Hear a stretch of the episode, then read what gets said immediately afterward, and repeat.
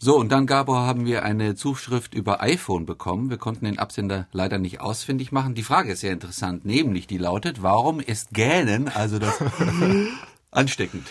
Warum ist Gähnen ansteckend? Also beweisen kann man es nicht genau, aber es hängt wohl mit den sogenannten Spiegelneuronen zusammen. Das sind bestimmte Gehirnstrukturen, die man zumindest bei Affen und Menschen finden kann.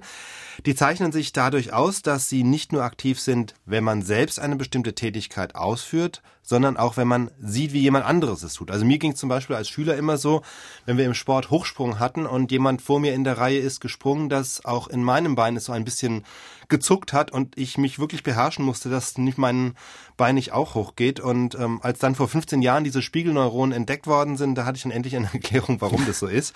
Und auf ähnliche Weise erklärt man sich das eben auch beim Gähnen.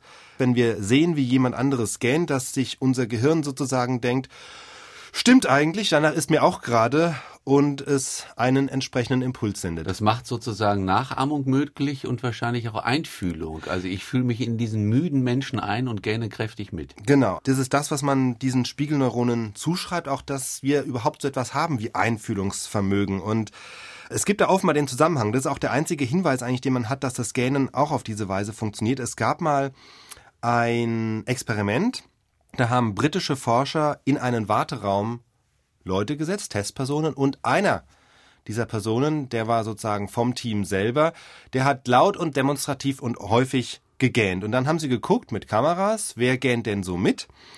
Und haben dann die Testpersonen aus diesem Warteraum, mit denen haben sie hinterher einen psychologischen Test gemacht, wo es also darum geht, tatsächlich wie einfühlsam ist jemand? Also wie sehr kann er in Gesichtern von anderen Menschen ja, sehen, wie es denen geht, mhm. wie gut kann er äh, aus Stimmen raushören, wie es den Menschen geht.